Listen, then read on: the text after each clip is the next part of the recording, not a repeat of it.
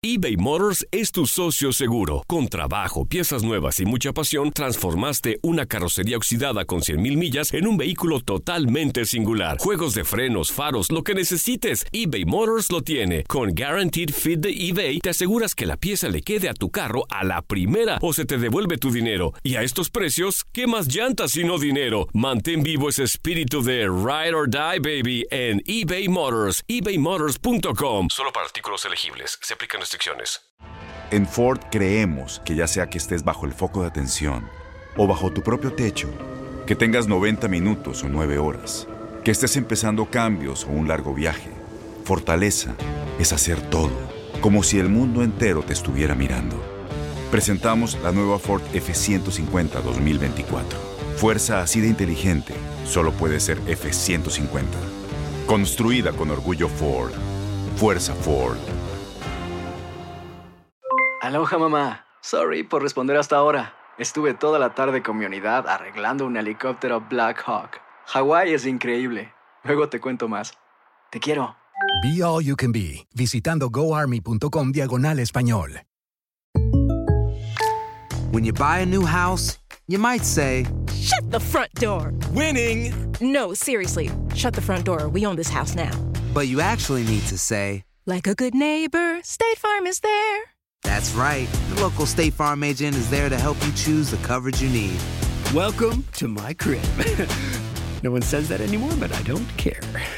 So just remember, like a good neighbor, State Farm is there. State Farm, Bloomington, Illinois. Senador, doctor en política y catedrático del recinto universitario de Mayagüez de la Universidad de Puerto Rico, es el profesor Ángel Rosa en WKAQ.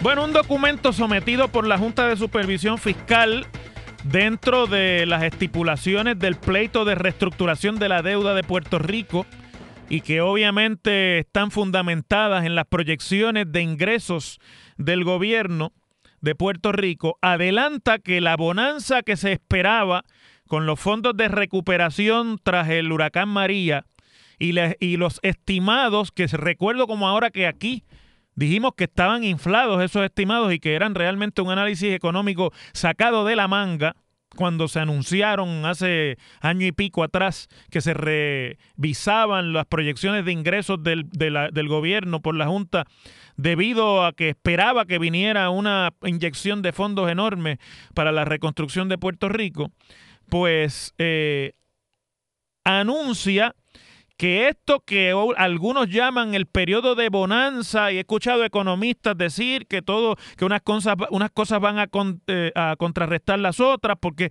van a venir tantos proyectos de reconstrucción y va a haber tanta gente empleada que no va a haber problema con que la inversión este, siga decreciendo y que el problema en los, en los mercados de, de- de propiedad e inmobiliario se contrarresta con esa bonanza que supuestamente va a venir. Pues lo que hoy dice la Junta de Supervisión Fiscal en su nueva proyección en cuanto a algunos de los fondos de recuperación, lo que an- adelanta es que el periodo de bonanza no va a ser tal y que el crecimiento económico y el- los ingresos del gobierno de Puerto Rico como parte de esa inyección de fondos federales no va a ocurrir en la misma magnitud en que se proyectó. Quiere decir que además de que van a llegar menos fondos federales según las proyecciones de la Junta, también va a venir una caída rápida en los recaudos del gobierno porque ya el gobierno federal le anunció a la gobernadora Wanda Vázquez cuando estuvo en Washington que es la intención del Tesoro eliminar el crédito que se le está dando a las compañías foráneas que eh, pagan el 4% en Puerto Rico por transacciones business to business entre sus propias subsidiarias en el mundo y que está siendo reconocido por vía de un bache en la, la reglamentación federal y que eso hay que revisarlo. Ese arbitrio nada más del 4% produce una tercera parte de los ingresos del presupuesto de Puerto Rico y el día que no esté o su reducción dramática como se adelanta en ese plan es un problema enorme para la financiación del gobierno de Puerto Rico. De igual manera, el documento que tiene fecha de, de septiembre 17 admite que las reformas que el gobierno debió implementar para mejorar la actividad económica en Puerto Rico no han ganado tracción. Déjenme traducir eso al español. Que no han ocurrido y que en realidad no se implementaron aquellas reformas que según la Junta podían eh, reactivar la economía de Puerto Rico. ¿Recuerdan el lío de la ley 80 y todo aquello? Pues eso es parte, por lo menos desde el discurso de la Junta. Eh, y que no hay claridad en las iniciativas dirigidas a promover la actividad económica en Puerto Rico. Y ahí hablan de iniciativas como Invest Puerto Rico y Discover Puerto Rico. Y como si se tratara, por lo tanto, de un potecito que usted va vaciando, pues en realidad las proyecciones de ingresos y de fondos que iba a tener disponible el gobierno tras el embate de María para la recuperación se reducen a prácticamente la mitad de lo que se había proyectado. El documento establece además que a raíz de la inminente eliminación del arbitrio del 4% de las foráneas que ya le expliqué, esa fuente de ingresos, yo quiero que escuchen esto con atención porque esto usted no lo va a escuchar en más ningún otro programa. Estas son las cosas que debiéramos estar discutiendo en Puerto Rico y no las del chihichijá de quién va a ser el candidato y quién no va a ser, porque va a dar igual quién sea el candidato de, los partidos, de, hasta de los partidos que no existen, cuando esta sea la realidad fiscal y eso está por eso está a la vuelta de la esquina. El ingreso de, de las foráneas podría reducirse en más de 50% en un periodo de cinco años. Para que ustedes tengan una idea, el año fiscal pasado, ese 4% que pagan las foráneas, que las foráneas son las ex compañías 936, que algunas de ellas se incorporaron localmente y se acogieron a una reglamentación federal del Código de Rentas Internas que les permite reclamar créditos contributivos allá por las operaciones en jurisdicciones foráneas. Y como Puerto Rico es un territorio no incorporado de la Unión Americana, pues cualifica como una jurisdicción foránea. Esa, esa es parte de lo que se, se estableció en los famosos casos insulares que más tarde vamos a hablar. Ese ingreso del 4% de las foráneas el año pasado fue unos 2.083 millones de dólares.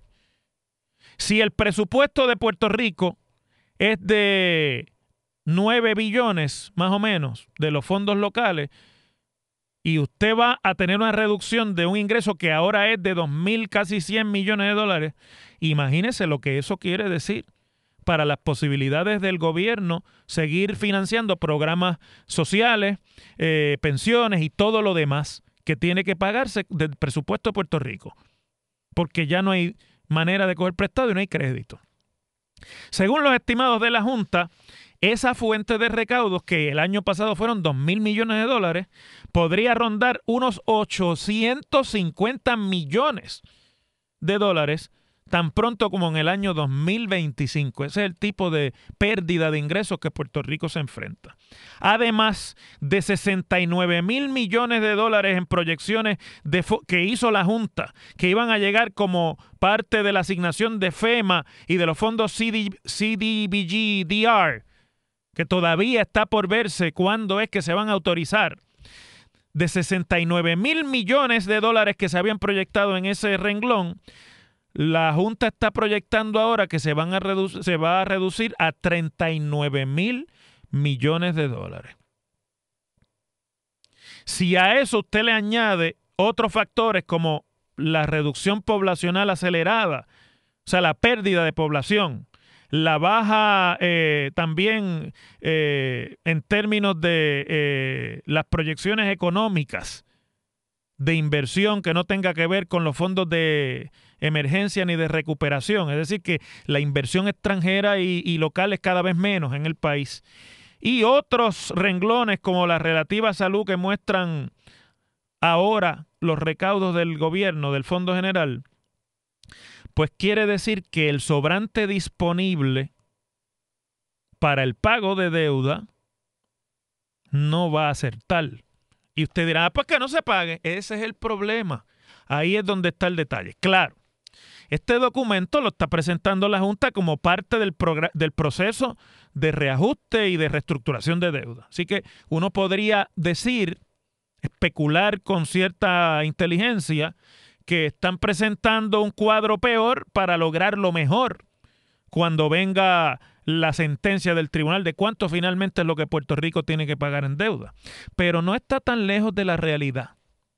Será un cuadro de lo peor, pero es el cuadro más cercano a lo que estamos viviendo usted y yo todos los días en Puerto Rico. Y cada vez que usted pone el oído en tierra en el Congreso sobre los fondos de recuperación, eso, eso mismo es lo que se oye. Quiere decir que Sí, es verdad, vamos a tener menos dinero con que pagar deuda, pero vamos a tener que pagar la deuda. Sea reducida en mucho o en poco, Puerto Rico ya no va a disfrutar luego de que ese proceso termine en el próximo año del famoso stay que tenemos desde 2016. Ninguna obligación de pagar deuda según la ley promesa en lo que se reestructura.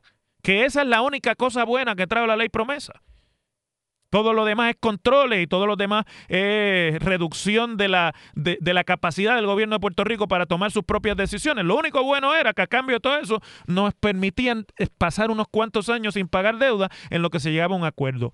Pero los acuerdos van a ocurrir en este año o en el próximo y van a ocurrir bajo el entendido de ese panorama económico y fiscal que yo les estoy describiendo aquí y que básicamente están en un documento preparado por la misma Junta de Supervisión Fiscal. Esto en realidad son noticias terribles. No es un terreno tan divertido como el del chihichijá, ni el de la pelea política de los partidos y de que aquel le dijo al otro y la otra le dijo al de más allá. Eso nos divierte más como pueblo. Pero estas cosas son las que van a determinar si quienes nos gobiernen a partir de enero de 2021 realmente van a tener alguna posibilidad de hacer lo que desde ahora le están prometiendo al electorado. Por eso es que yo no me canso de repetir aquí que el ejercicio electoral de noviembre próximo es un ejercicio limitadísimo que poquísimo de lo que se, va a decidir en esas urnas electorales en Puerto Rico en noviembre de 2020 realmente va a tener que ver con los próximos 10 o 12 años en Puerto Rico. Porque el que llegue a gobernar en una condición como la que yo les estoy describiendo, una vez esos sean acuerdos en el tribunal, la va a tener bien difícil para no cumplirlo. Y si lo promete, no cumplirlos porque vamos a empezar a escuchar promesas de que yo no quiero que lo que se está negociando y cuando yo sea gobernador yo no voy a hacer eso y yo voy a responder al pueblo y todos esos cuentos de sirena que estamos acostumbrados a escuchar en las campañas políticas. Pues una vez eso sea una sentencia de un tribunal federal, usted tiene que estar dispuesto a ir preso si no lo quiere implementar. Nos convendría más discutir esto a fondo y entender de verdad este problema que yo les estoy describiendo que escuchar los anuncios y los debates de la próxima campaña. Las cosas como son. En WKAQ se abre el aula del profesor Ángel Rosa. Conoce de primera mano cómo se bate el cobre en la política. Las cosas como son. Profesor Ángel Rosa en WKAQ. Y hablando de los cuentos de camino y los cantos de sirena de cada cuatro años, pues miren, ya cuando el PNP gana las elecciones, uno puede hacer una predicción al día siguiente de que toma posesión ese gobierno o al día siguiente de escuchar los resultados de las elecciones. Se ha convertido en un patrón cada vez que el PNP es gobierno, que el próximo día de las elecciones, es decir, el que ocurre cuatro años después de que se inaugura el gobierno PNP, sea este que está corriendo o el de Luis Fortuño, que fue el anterior, va a haber un plebiscito de estatus. ¿Por qué? Pues porque la dificultad que tiene cualquier partido, no el PNP, de gobernar con efectividad a Puerto Rico en el medio de esta crisis fiscal y esta ausencia de capacidades del gobierno de Puerto Rico para hacer lo que tiene que hacer y además para tomar las decisiones que tiene que tomar. Este tranque que se vive en Puerto Rico que este fin de semana un amigo en un lugar que yo estaba me preguntó, bueno, pero ¿por qué el Congreso no resuelve el problema ese que tiene con Puerto Rico ya? La respuesta es sencilla, amiga y amigo que me escucha y a ti que me preguntaste, porque el Congreso no tiene ningún problema con Puerto Rico. Para el Congreso, Puerto Rico es cero problema. Ellos lo resolvieron con promesa. Aprobaron esa ley, que se reestructure la deuda, que recorten sus presupuestos y que se resuelvan allá. Eso no es problema en el Congreso. Pero en Puerto Rico, el que gana las elecciones, por lo que les acabo de comentar en el segmento anterior, la tiene difícil. Porque gobernar sin recursos, gobernar sin poderes, cada vez menos poderes, gobernar con simplemente lo que se dice para las gradas, es un, una fórmula de suicidio político, pero lento, porque eventualmente las promesas no se pueden cumplir, los cuentos de camino no ocurren como se los hacen a uno. Los cantos de sirena se desafinan al final y ya no son tan cánticos nada. Y eso crea un ambiente de insatisfacción, de molestia y de rechazo en el electorado puertorriqueño que revalidar un segundo cuatrienio en, la, en el gobierno es prácticamente imposible para cualquiera de los dos partidos. Pero el PNP la tiene esta vez aún más difícil, no porque en el Partido Popular estén haciendo lo que tienen que hacer, ni estén encaminados a producir una solución ni una proyección de alternativa a Puerto Rico que realmente sea creíble. Por lo menos hasta ahora eso no ha ocurrido.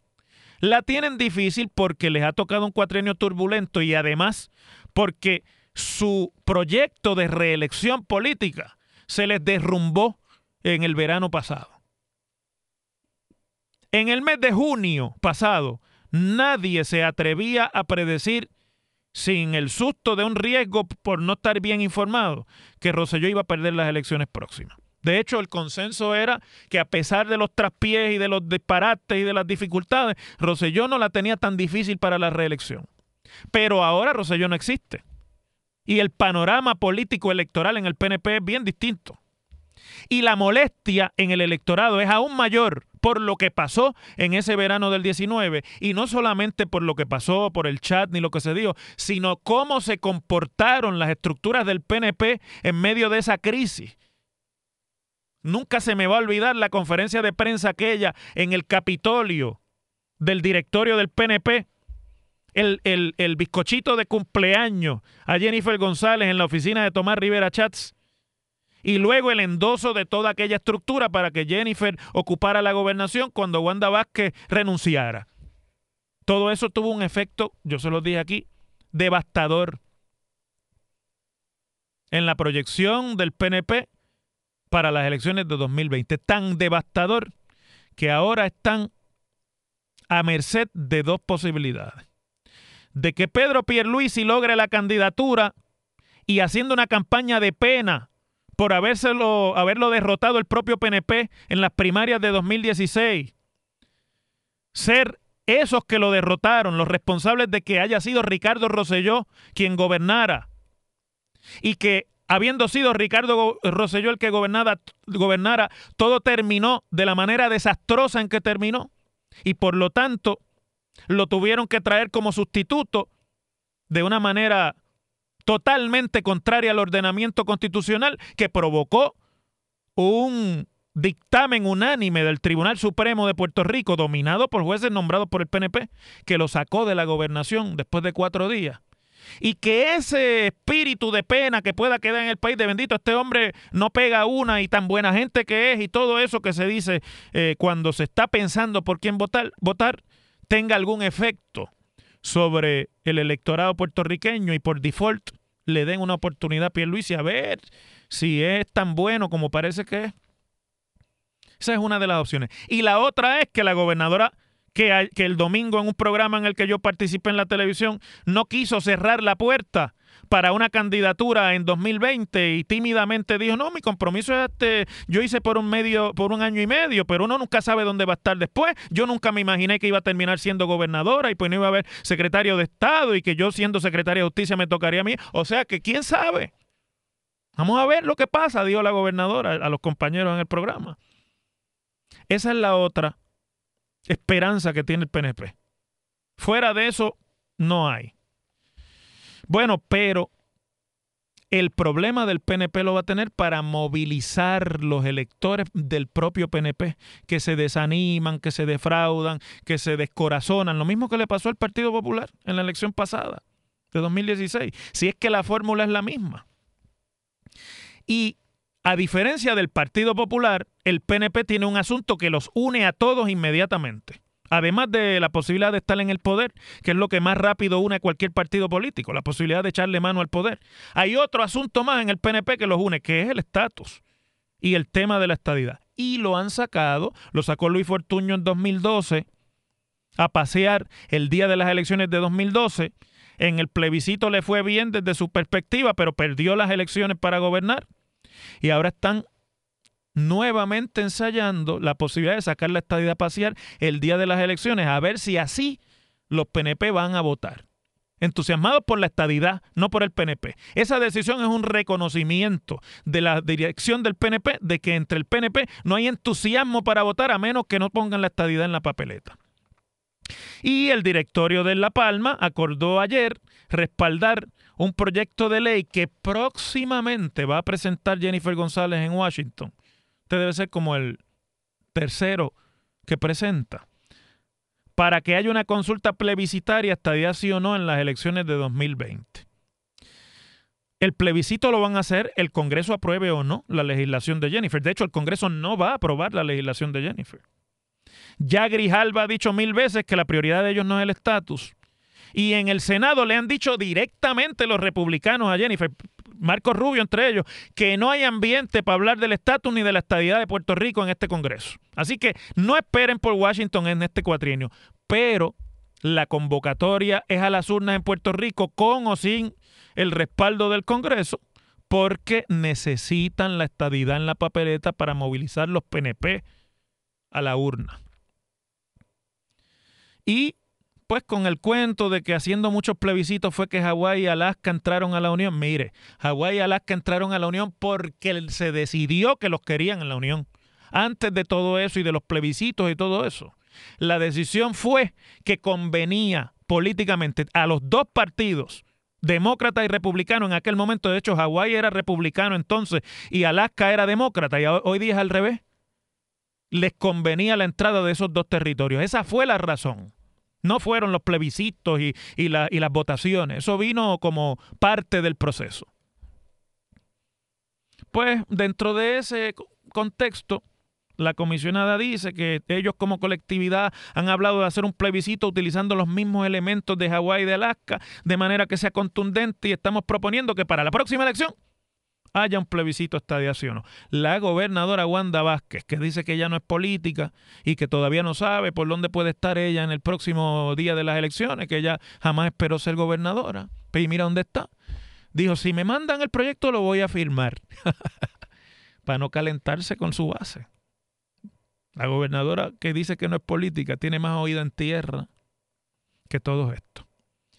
Pero mire, la estadía no tiene ninguna oportunidad en el Congreso. Solo hasta un niño lo sabe. Y lo único que es cierto aquí es que vamos a tener un plebiscito. Haya o no haya el dinero, lo encontrarán en algún lado porque para eso siempre hay chavito. Y que ese va a ser el gimmick del PNP para tratar de sacar los estadistas o los PNP a votar en la próxima elección. Así es como se bate el cobre en la política puertorriqueña. Aloha mamá, ¿dónde andas? Seguro de compras. Tengo mucho que contarte. Hawái es increíble. He estado de un lado a otro con mi unidad. Todos son súper talentosos. Ya reparamos otro helicóptero Blackhawk y oficialmente formamos nuestro equipo de fútbol. Para la próxima te cuento cómo voy con el surf y me cuentas qué te pareció el podcast que te compartí, ¿ok? Te quiero mucho. Be All You Can Be, visitando goarmy.com diagonal español. Boost Mobile tiene una gran oferta para que aproveches tu reembolso de impuestos al máximo y te mantengas conectado. Al cambiarte a Boost, recibe un 50% de descuento en tu primer mes de datos ilimitados. O, con un plan ilimitado de 40 dólares, llévate un Samsung Galaxy A15 5G por $39.99. Obtén los mejores teléfonos en las redes 5G más grandes del país. Con Boost Mobile, cambiarse es fácil. Solo visita boostmobile.com. Boost Mobile, sin miedo al éxito. Para clientes nuevos y solamente en línea, requiere AroPay. 50% de descuento en el primer mes requiere un plan de 25 dólares al mes. Aplican otras restricciones. Visita para detalles. Este abril te invitamos a nuestra feria virtual Univisión Contigo rumbo a la universidad. Conéctate virtualmente con representantes de colegios y universidades en la costa este, desde Nueva York a Florida. Aprende sobre ayuda financiera, becas y otros recursos para continuar tu educación. Regístrate para asistir y para la oportunidad de ganar una tableta. Te esperamos en Univisión Contigo rumbo a la universidad del 3 al 9 de abril. Regístrate ya en univision.com diagonal universidad. ¿Sabías que la línea 988 de prevención de suicidio y crisis ahora ofrece opciones de mensaje de texto y chat en español? Si tú o alguien que conoces está pasando por una situación difícil o por una crisis de salud mental, la línea 988 te conecta con ayuda especializada 24 horas al día, 7 días a la semana. Ahora puedes llamar o textear al 988 o visitar la página línea988.org para hablar con un consejero especializado en tu idioma. Hay esperanza. La línea 988 funciona.